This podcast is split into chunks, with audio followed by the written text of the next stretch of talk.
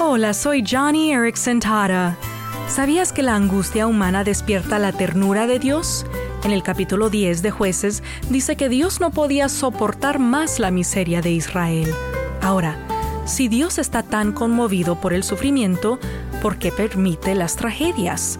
Es una pregunta razonable y hasta yo misma me la he hecho. Y aunque no creo saber todas las respuestas, confío en que si Adán no hubiese pecado, Dios nunca hubiese dejado que el sufrimiento saliera de la jaula.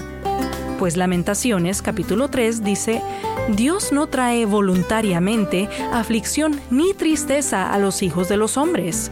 Oh amigo, amiga, Dios nunca se sienta y observa mientras tú pasas por angustias. Jesús mismo sufrió y Él conoce y se compadece de tu dolor. Johnny y amigos, esperanza más allá del sufrimiento.